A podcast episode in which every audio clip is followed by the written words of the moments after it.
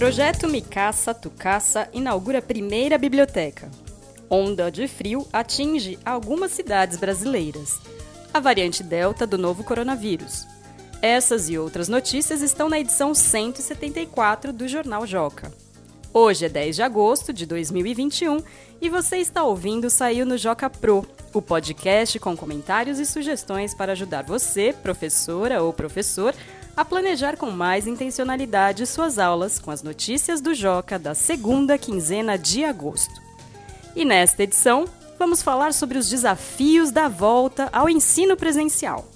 E quem vai falar sobre isso é a Susan Quiles, coordenadora pedagógica da MF Chico Mendes, da Rede Municipal de São Paulo. Eu sou Paula Tacada, sou jornalista e professora do Ensino Fundamental 1. Vamos às notícias. Brasil! As duas primeiras bibliotecas do projeto Mi Casa Tu Casa, Minha Casa, Sua Casa, foram inauguradas no dia 28 de julho em Boa Vista, capital de Roraima, uma no abrigo Rondon 1, com 4.300 livros, e outra no abrigo São Vicente 2, com 1.850 obras. Em mobilização inédita no mundo em prol dos refugiados e imigrantes, cerca de 40 mil estudantes de 80 escolas públicas e particulares de diversos estados do Brasil arrecadaram mais de 37 mil livros em português e espanhol, além de escreverem mais de 4.600 cartas para os jovens venezuelanos. Confira todos os detalhes do sucesso desse projeto nas páginas 6 e 7. E ainda na seção Brasil, onda de frio extremo derruba temperaturas pelo país. Uma massa de ar frio de origem polar fez com que parte do país registrasse temperaturas extremamente baixas no fim de julho. A frente fria que chegou ao Brasil pelo Rio Grande do Sul, em 26 de julho, foi se espalhando de forma intensa pelas regiões Sul, Sudeste e Centro-Oeste até perder força no início de agosto. Entenda o que houve e confira o que ocorreu nos estados mais fortemente atingidos na reportagem da página 3. Ciência e tecnologia. A variante Delta do novo coronavírus. Um comunicado interno do Centro de Controle e Prevenção de Doenças, CDC, dos Estados Unidos, publicado pelo jornal Washington Post no dia 29 de julho, informou que a variante Delta do novo coronavírus é tão transmissível quanto a catapora. Ou seja, a nova cepa se espalha mais do que as versões anteriores do vírus e do que outras doenças, como a gripe comum. Confira mais informações sobre essa variante na reportagem da página 9. Esses foram os destaques das notícias que estão na edição 174 do Jornal Joca, que já está disponível no portal jornaljoca.com.br. Agora vamos conversar com Susan Quiles, coordenadora pedagógica da MF Chico Mendes, da Rede Municipal de São Paulo. Antes de mais nada, Susan, obrigada por ter aceitado o convite de participar do podcast. Bom dia a todos e todas. Eu gostaria de agradecer o convite do Jornal Joca para participar dessa entrevista, para falar a respeito dos desafios com relação ao retorno das aulas presenciais. Susan, quais são os principais desafios que você tem enfrentado nessa retomada de ensino presencial como coordenadora de uma escola da rede municipal de São Paulo? No primeiro momento, no início do ano letivo de 2021, nós temos aí anunciada né, a retomada de 35% dos estudantes de forma presencial. É, foi algo que assustou bastante, porque nós ainda estávamos vivenciando um momento pandêmico muito forte com relação à doença, ao número das internações.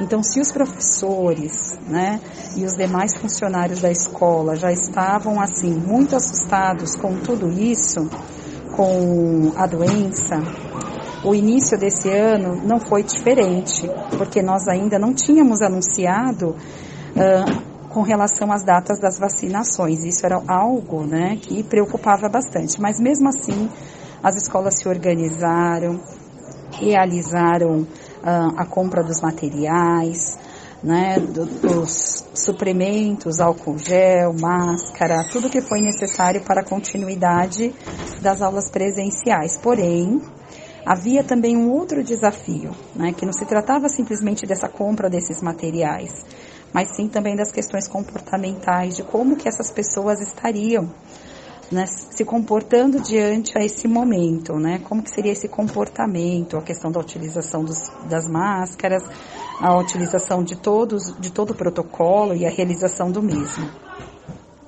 Então, no primeiro momento, a gente também enfrentou, nós tivemos o um enfrentamento de uma greve que durou aí mais de 100 dias, né? Então, não foi muito, não foi uma tarefa muito fácil essa organização das unidades educacionais. O segundo momento é quando a gente tem o avanço da vacinação. Então, com o avanço da vacinação, com essa possibilidade anunciada para a educação, houve sim né, um, uma diminuição nessa ansiedade com relação a esse retorno.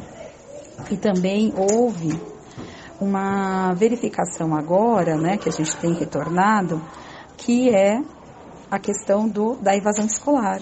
Né? Nós temos uma evasão escolar aí anunciada, né? muitos estudantes, mesmo agora com a possibilidade do retorno do 100%, a gente percebe que alguns estudantes, principalmente nos anos finais, né, uh, não estão retornando. E essa é uma grande preocupação da unidade educacional.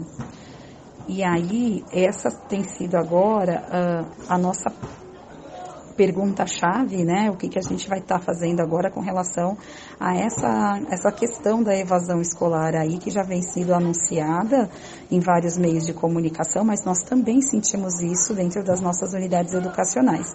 Que sugestões, conselhos ou dicas você pode dar para gestores e professores que estão buscando superar esse mesmo desafio da evasão escolar dos jovens? Então, as dicas, né, a gente não tem respostas prontas, né, porque a gente também tem descoberto elas junto, né, junto com a equipe de professores, junto dos coletivos. É, o meu conselho é que a gente, cada, cada coordenador pedagógico, gestor educacional, ele tem que olhar para o seu território. Quais são as demandas do seu território? O que, que precisa ser feito, né, é, com relação porque quando você olha para o seu território, você consegue encontrar quem são essas famílias, quais são as dificuldades, o que elas têm passado, né?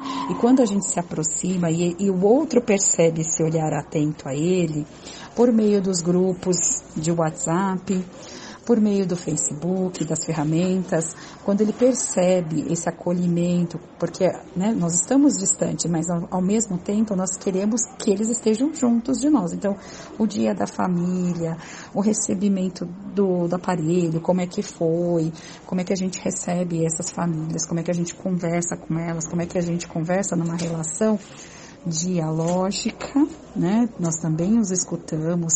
Então nós tivemos momentos de muitas reuniões de escuta também desses pais, o que, que precisava melhorar, o que, que eles precisavam que tivesse. Então, é, é, nessa tentativa de entender essa comunidade, de entender também a comunidade dos professores, né, da qual a gente está trabalhando, quem são essas crianças, para que a gente possa aí traçar um plano um plano de trabalho para que a gente possa buscar esses estudantes, para que não haja a evasão escolar. Né? Então, é nesse sentido que eu, é o meu conselho. Isso a gente tem tentado fazer aqui, tentamos, tentamos buscar essas famílias, buscar esses estudantes, principalmente agora dos anos finais. Agora a gente tem o retorno do 100%, então a gente tem uma semana que a gente atende 50% e outra semana a gente atende os demais 50%. Então, na verdade, nós estamos aí retornando com o atendimento do 100%, né? Do 100% dos estudantes. A gente sabe que muitas famílias que ainda é opcional esse retorno, né?